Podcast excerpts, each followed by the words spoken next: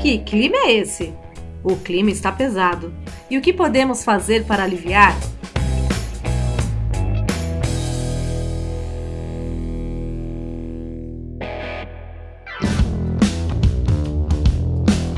Você já parou para pensar em como o clima influencia na sua vida? No Que Clima é Esse? Vamos falar sobre as mudanças climáticas que já estão acontecendo e como elas impactam o nosso dia a dia.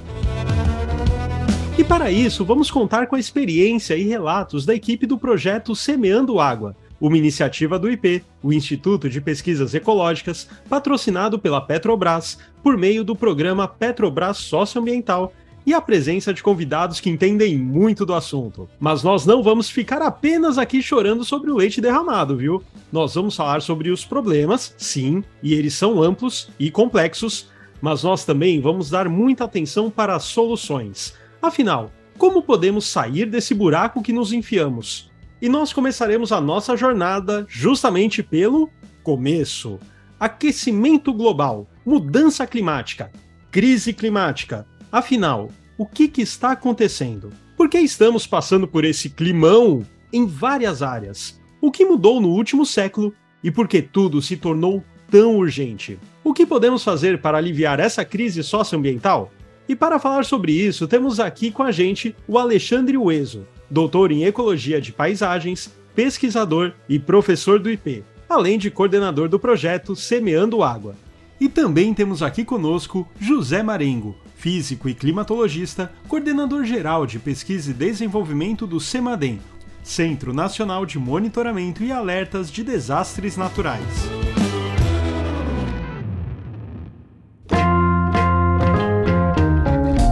Pessoal, para começar o nosso bate-papo, eu gostaria que vocês falassem um pouco do trabalho de vocês. Começando aí pelo Alexandre. Alexandre, o que faz o projeto Semeando Água? Oi, pessoal, tudo bem? Eu trabalho né, com ecologia de paisagens, né? Então, na verdade, meu grande barato é olhar para a paisagem e pensar como que a gente consegue conciliar diferentes propósitos em uma paisagem. Ou seja, como que a gente consegue abrigar as espécies, né, muitas espécies ameaçadas, tanto da fauna quanto da flora, a gente pensar na produção rural sustentável, conservação da água, de outros serviços ecossistêmicos, né, como polinização, por exemplo, tem um interesse né, no planejamento e na criação de paisagens multifuncionais, né, como a gente chama, aquela que a gente consegue múltiplas funções relacionadas com o ecossistema. Tá? E aí que entra o Semeando Água, né, que é o nosso projeto que a gente desenvolve aqui na região do Sistema Cantareira. Muita gente pode perguntar, né, mas semeando água, né, como que a gente faz isso, né? Pensando na questão da, da semente e da planta. Né? E, e, na realidade, né, assim como a gente espera que uma planta ela se desenvolva, né, a partir do momento que a gente semeia uma semente, a gente espera também é, aumentar a disponibilidade hídrica, disponibilidade de água nas bacias aqui na região do sistema Cantareira. E lembrando também né, que a gente tem as oscilações climáticas, no entanto, o uso da água ele é contínuo. A gente precisa desse abastecimento de forma contínua.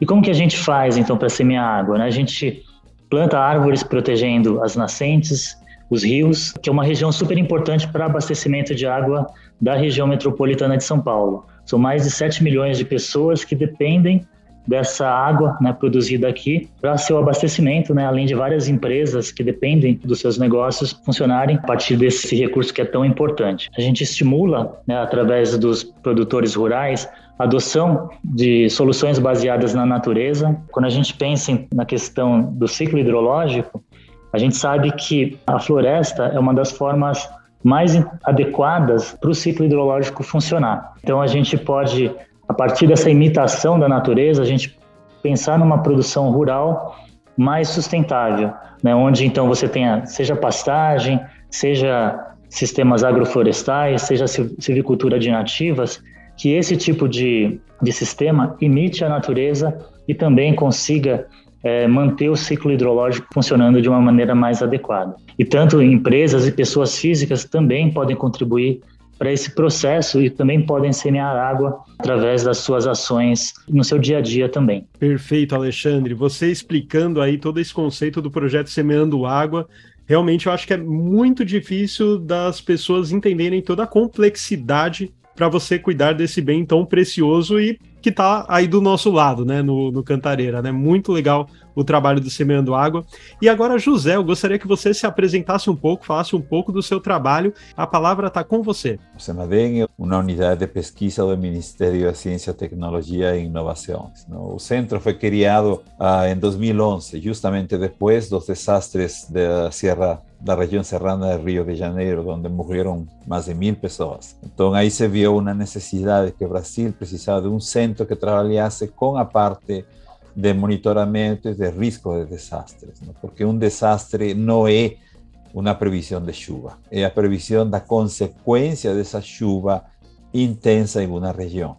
¿no? O sea, considerando los desastres, por ejemplo, tenemos a componente que sería da ameaça, que muita chuva ou pouca chuva, e também o que tem que ver com fatores que não são ambientais. Não? Por exemplo, a vulnerabilidade da população, a exposição das áreas onde a população trabalha. Então, nosso centro trabalha basicamente com a emissão de riscos de desastres naturais, entre eles deslizamentos de terra, enxurradas, enchentes, inundações, que são aquelas de curto prazo, com horas de antecedência, e também o que se refere à seca ya una situación de longo plazo, de monitoramento, como aquello que está aconteciendo en la región de Cantareira, no momento, ¿no? Y que ya tiene varios años lastrando y posiblemente continúe por más algún tiempo, ¿no? O sea, nuestro trabajo es, es un trabajo operacional y de pesquisa, o sea, pesquisa aplicada a operación. Y obviamente, dentro do factor de risco, também trabalhamos com a parte dos extremos meteorológicos. Bom, nem é preciso dizer a importância que tem esse trabalho, né? Bom, e ainda com você, José, eu gostaria que você nos explicasse sobre o IPCC, sigla para Painel Intergovernamental para Mudança de Clima. Afinal, o que é o IPCC e qual é a sua participação, José? O IPCC é um painel virtual, não? ou seja, não é um instituto, não é um centro, não é um painel virtual intergovernamental. Significa que esse painel virtual é formado por pesquisadores profissionais das diferentes áreas, não só de clima, mas áreas que podiam ser afetadas pelo clima, como agricultura, saúde, oceanografia, meteorologia, matemática e física, e que é patrocinado pelas Nações Unidas, ou seja, a Organização Mundial de Meteorologia y el Programa de Naciones Unidas para Medio Ambiente. Entre cada cuatro a seis años existe un ciclo. Nos acabamos el sexto relatorio, que ya fue publicado.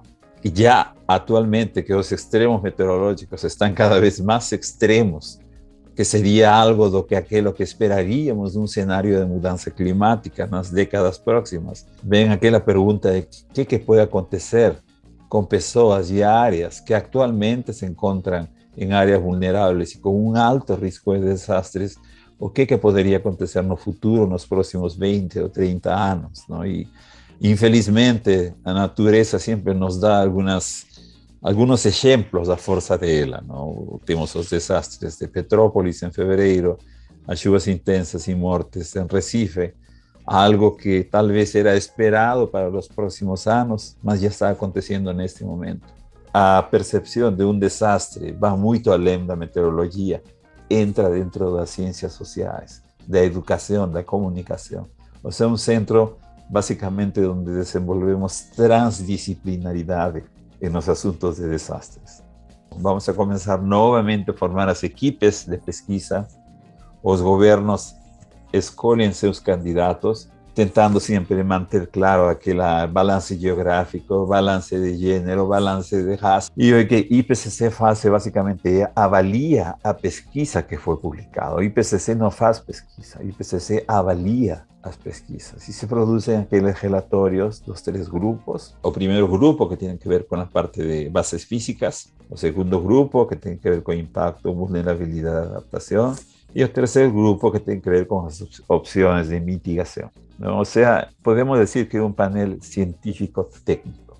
Cualquier cosa que nos hacemos tiene que pasar por crivo dos gobiernos. Y se elabora también un sumario ejecutivo para que ese sumario pueda ser levado y entendido por los tomadores de decisión. O sea, la idea es crear ciencia para que los tomadores de decisión puedan tomar acciones. Perfeito. É um, gran, é um grande centro de informação. Daí, então as lideranças de todo mundo vão tomar, esperamos, tomarem as melhores decisões, né? Temos essa combinação bem peculiar, certo? O pesquisador de uma instituição que trata de desastres naturais e outro que fala sobre semear água. Eu gostaria que você explicasse o porquê juntamos essas duas especialidades aqui nesse bate-papo. Tá aí o desafio, hein? Essa questão de semear água está justamente relacionada com as formas de mitigação e adaptação às mudanças climáticas. Então, o que, que acontece, né? Assim como o professor mencionou, quando você tem essa, esses extremos climáticos, né, e você tem um uso do solo inadequado, por exemplo, com pastagens degradadas, muito compactadas, se você tem uma chuva muito forte, essa chuva, ao invés de infiltrar no solo, que seria o caminho mais interessante, ela vai escoar é, de uma maneira mais volumosa. E isso pode causar muitos dos problemas né, que o professor mencionou, como, por exemplo, alagamento, é, sedimentação. Né? Então, muita dessa terra que está nessas bacias hidrográficas vão parar dentro dos rios. Né? Então, o projeto Semeando Água busca justamente é, melhorar esse uso do solo, por exemplo, restaurando as áreas de preservação permanente no entorno de rios e nascentes, mas também melhorando os sistemas produtivos, né? Então, ou seja, melhorando, por exemplo, um sistema é, de, de, pastagem, fazendo pastagem rotacionada com é, silvopastoril, ou então outros tipos né, de práticas que são importantes para aumentar essa infiltração da água no solo.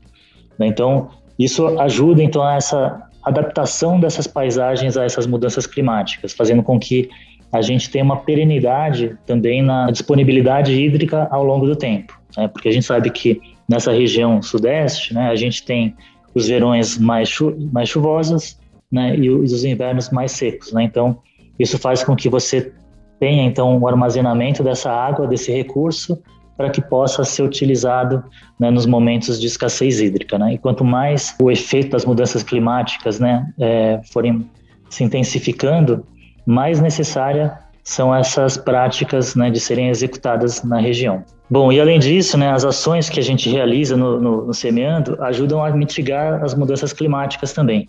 Né? Porque, por exemplo, quando a gente faz restauração florestal, essa floresta também ela vai ajudar a sequestrar esse carbono né, que está na atmosfera, tanto a restauração florestal quanto os próprios sistemas produtivos, né, porque esses sistemas também eles são eles têm um balanço positivo né, em termos de de carbono armazenado na biomassa dessas, dessas plantas que são inseridas nesses sistemas. Um dos grandes vilões né, do, do aquecimento global é o desmatamento das florestas tropicais. Né? Então, aqui no Brasil, principalmente o desmatamento da Amazônia. A gente sabe né, que uma parte da umidade que vem né, para a região centro-oeste, para a região sudeste, vem desse bioma. Né? Então, o desmatamento da Amazônia também pode prejudicar as chuvas que acontecem aqui nessa região também. No caso do Brasil, a solução está muito relacionada com o uso do solo né, e a diminuição do desmatamento. Alexandre, você acabou de me dar o ponto de partida para eu jogar a bola aqui para o professor José Marengo. José, uma questão. Afinal, qual é a relação entre as mudanças climáticas e o aquecimento global? O que um tem a ver com o outro e mais, por que, que o pessoal fala, ah, mas como assim aquecimento global, sendo que caiu neve aqui no sul até outro dia? Neve é frio, ou seja, não quer dizer que está esfriando, afinal, o planeta? Então, aquecimento global é uma balela? É teoria da conspiração? Então, José, gostaria que você falasse um pouco disso, a relação entre mudanças climáticas e aquecimento global, e como explicar para as pessoas que não é porque você está sentindo frio hoje que o planeta não está aquecendo. Bom, na verdade, o processo de aquecimento global, ou seja, aumento da temperatura, esse é um processo que já aconteceu e continua acontecendo. Não? Registros históricos mostram que já faz 600 mil anos no passado, o nível de CO2, nível de metano, que são os gases de efeito estufa, já aumentaram e a temperatura aumentou também. Não, não existia ser humano, então não podemos atribuir isso Mas a diferença do que está acontecendo atualmente é que esse processo de aquecimento global realmente leva ao que nós chamamos de mudança climática. Ou seja, a mudança climática é consequência do aquecimento global. E sendo um processo natural, já aconteceu mudança climática no passado. O que está acontecendo atualmente é que os níveis de gases de efeito estufa estão muito mais altos que no passado. Não? E a mudança climática está sendo agravada, amplificada.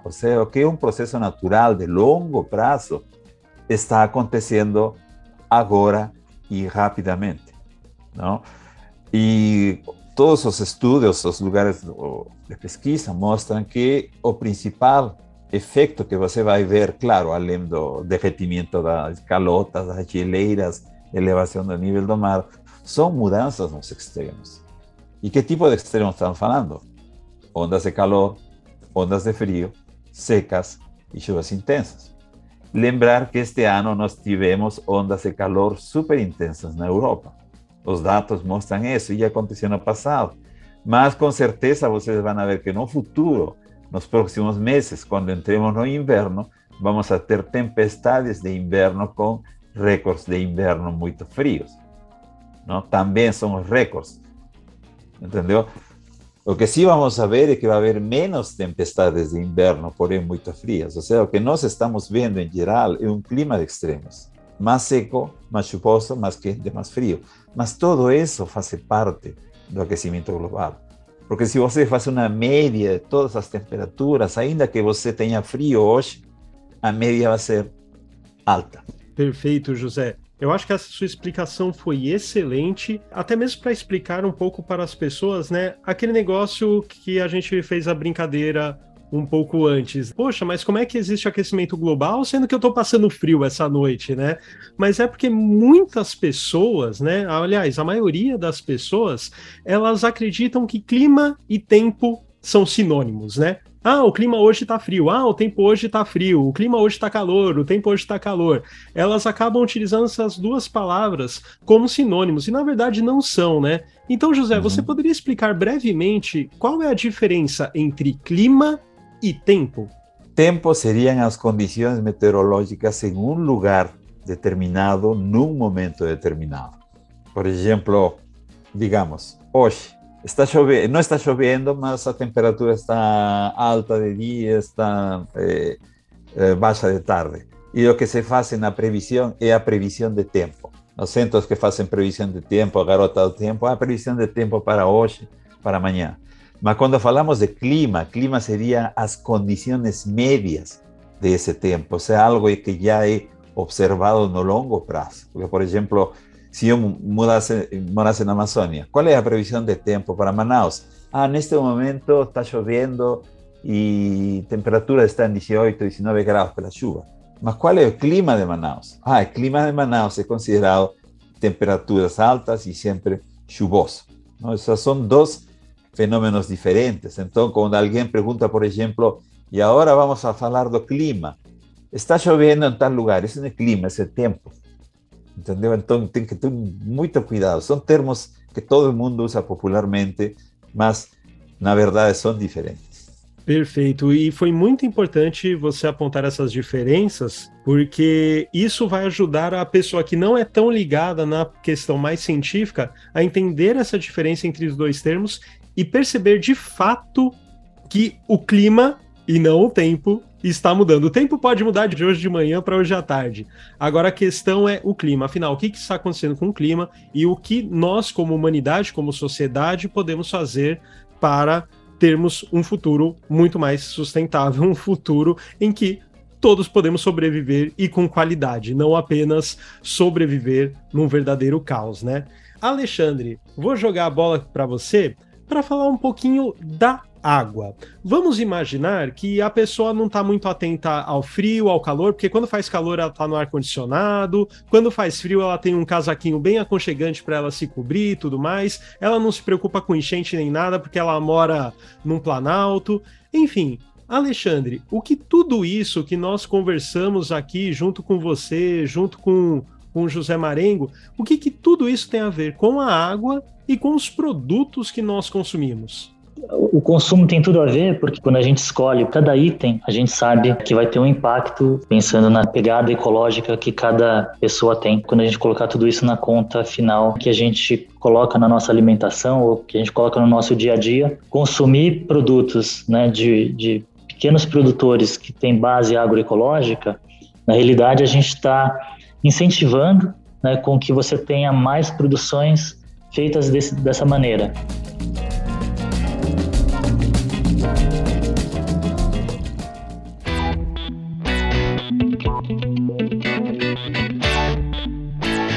Bom, das causas, consequências, ou seja, dos problemas que nós já estamos enfrentando e tendem a se agravar ainda mais, a gente já falou aqui bastante ao longo desse programa. Apesar de pouca gente ouvir. Mas agora eu gostaria de apresentar para todos o nosso quadro Torta de Climão. Aquela pergunta chata, incômoda, mas que precisa ser feita.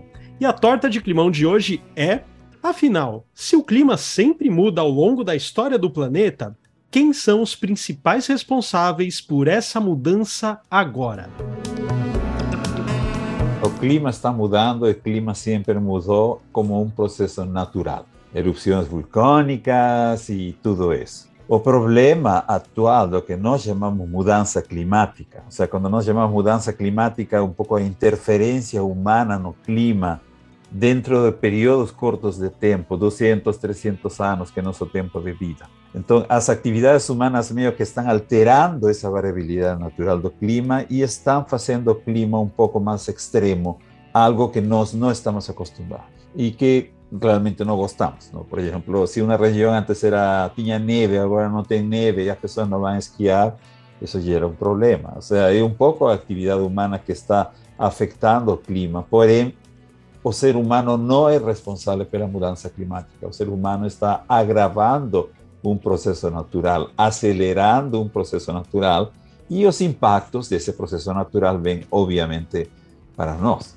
¿No? falta de agua y todo eso, y ahí hay soluciones. Infelizmente ya pasó de un momento en el cual la solución de eh, eh, vida vegetariano, va de bicicleta, es, eso ya no es suficiente. Tenemos que ir a, a, procesos globales, entre ellos o Acuerdo de París. O Acuerdo de París, por ejemplo, todos los países tienen que reducir sus emisiones, todos los países tienen que reducir el desmatamiento. Y no solo hablamos de desmatamiento de la Amazonia, es todo tipo de de vegetação.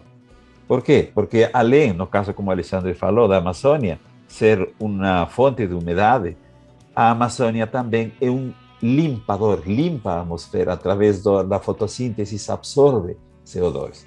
Então, se você tira as árvores, já não tem quem tire CO2 e já não tem quem gere vapor de água. Então, aí que está o problema.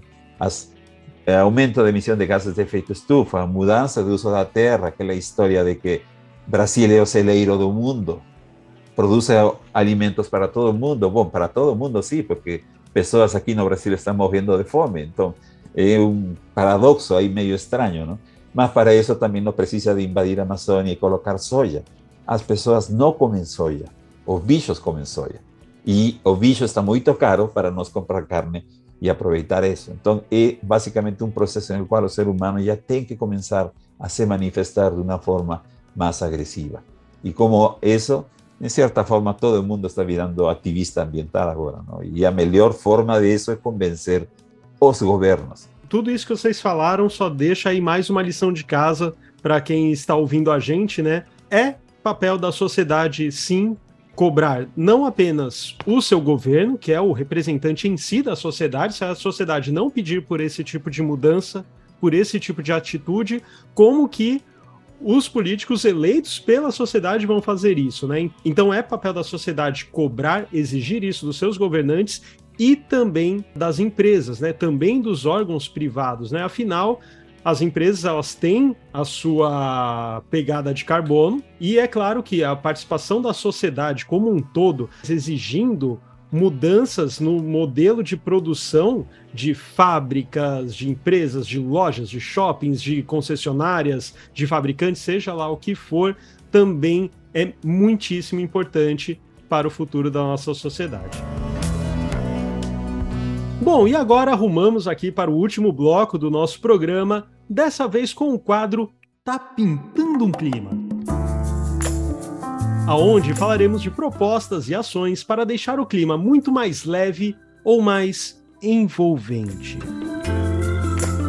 pergunta para vocês, José e Alexandre, nesse nosso quadro Tá Pintando um Clima, é a seguinte: afinal, ainda dá tempo de fazer alguma coisa?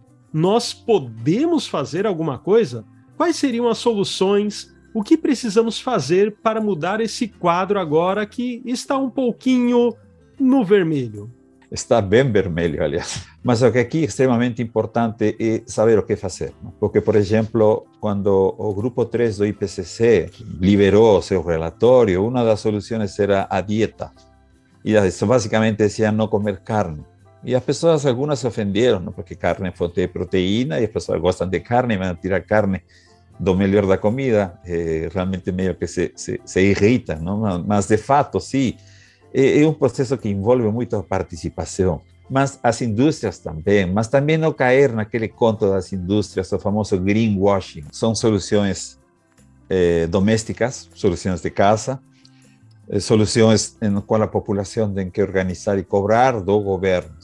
Lembrar que é um direito. Realmente tem que ter uma seriedade grande das empresas, porque, em certa forma, algo acontecer, as empresas também vão responder. Por exemplo, o agronegócio. Se o agronegócio continua avançando sobre a Amazônia, eles vão perder a fonte de água e vão perder chuva e vai ter um problema gravíssimo para eles. Então, eu acho que aqui é importante uma conscientização, ou seja, sem tentar de ser dramático, catastrofista, ainda podemos fazer coisas para nós poder nos adaptar. Por quê? Porque, por exemplo, se fala que se o aquecimento global ultrapassa os 4 graus, já não vai ser possível a adaptação. Y si adaptación no es posible, los más ricos se adaptar, los más vulnerables no van a resistir, la biodiversidad de las especies puede crear todo tipo de problemas sociales, políticos, económicos, inseguridad. O sea, ya no es solamente un aumento de la temperatura, es un padrón global, una mudanza global que puede llevar a inestabilidad social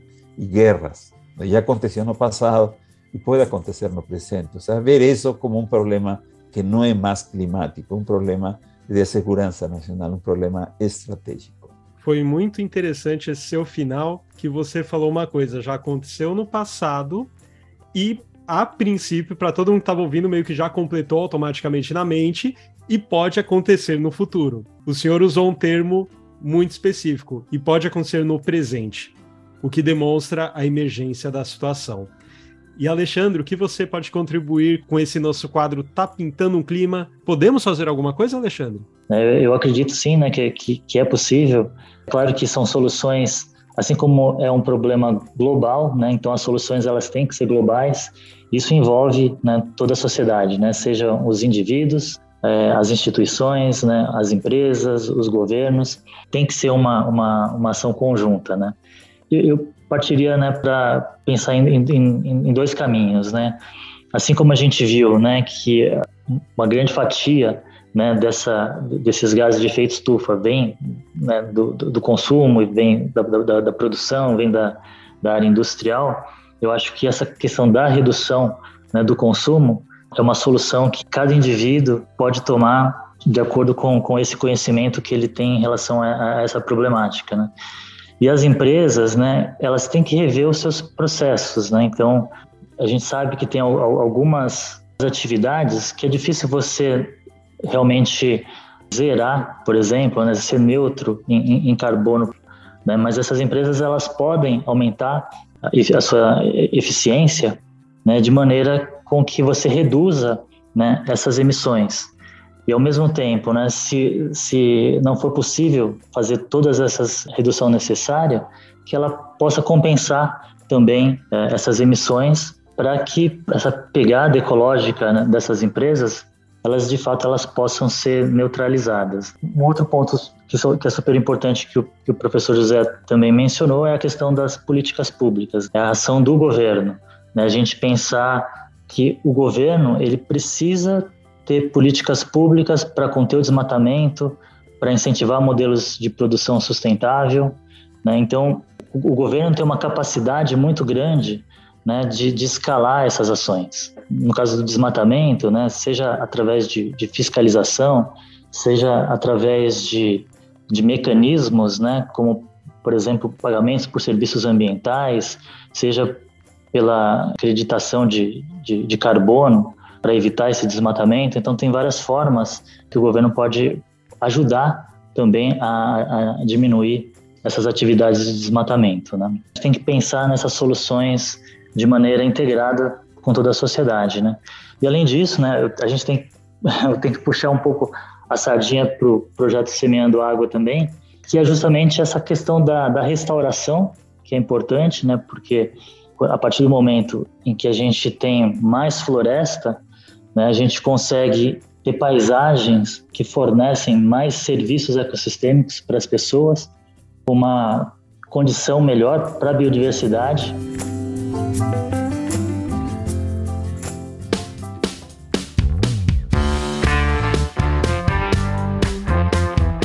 Eu acho que vocês falaram tudo, mas em resumo, né, falou-se de ONU, falou-se de governo, Acordo de Paris, empresas, enfim, muitas ações que são muito macro, que parecem estar muito aquém da nossa vida cotidiana, né, da famosa pessoa física, mas acho que, conforme vocês falaram, tanto José Marengo quanto o Alexandre Ueso, são ações que partem tanto do macro quanto do micro, né?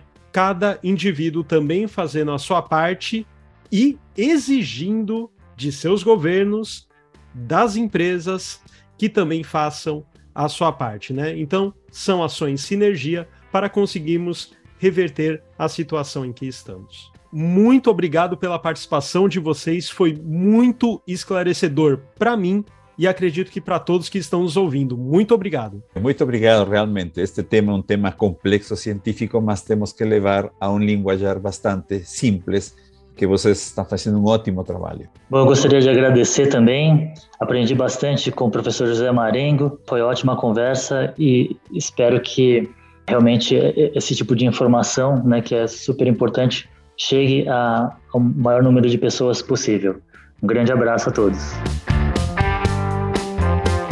Neste clima de emergência, mas também de esperança, que nós nos despedimos por aqui. Esse foi o podcast Que Clima é Esse? Uma produção do projeto Semeando Água, uma iniciativa do IP, o Instituto de Pesquisas Ecológicas, patrocinado pela Petrobras por meio do programa Petrobras Socioambiental. Até o próximo episódio.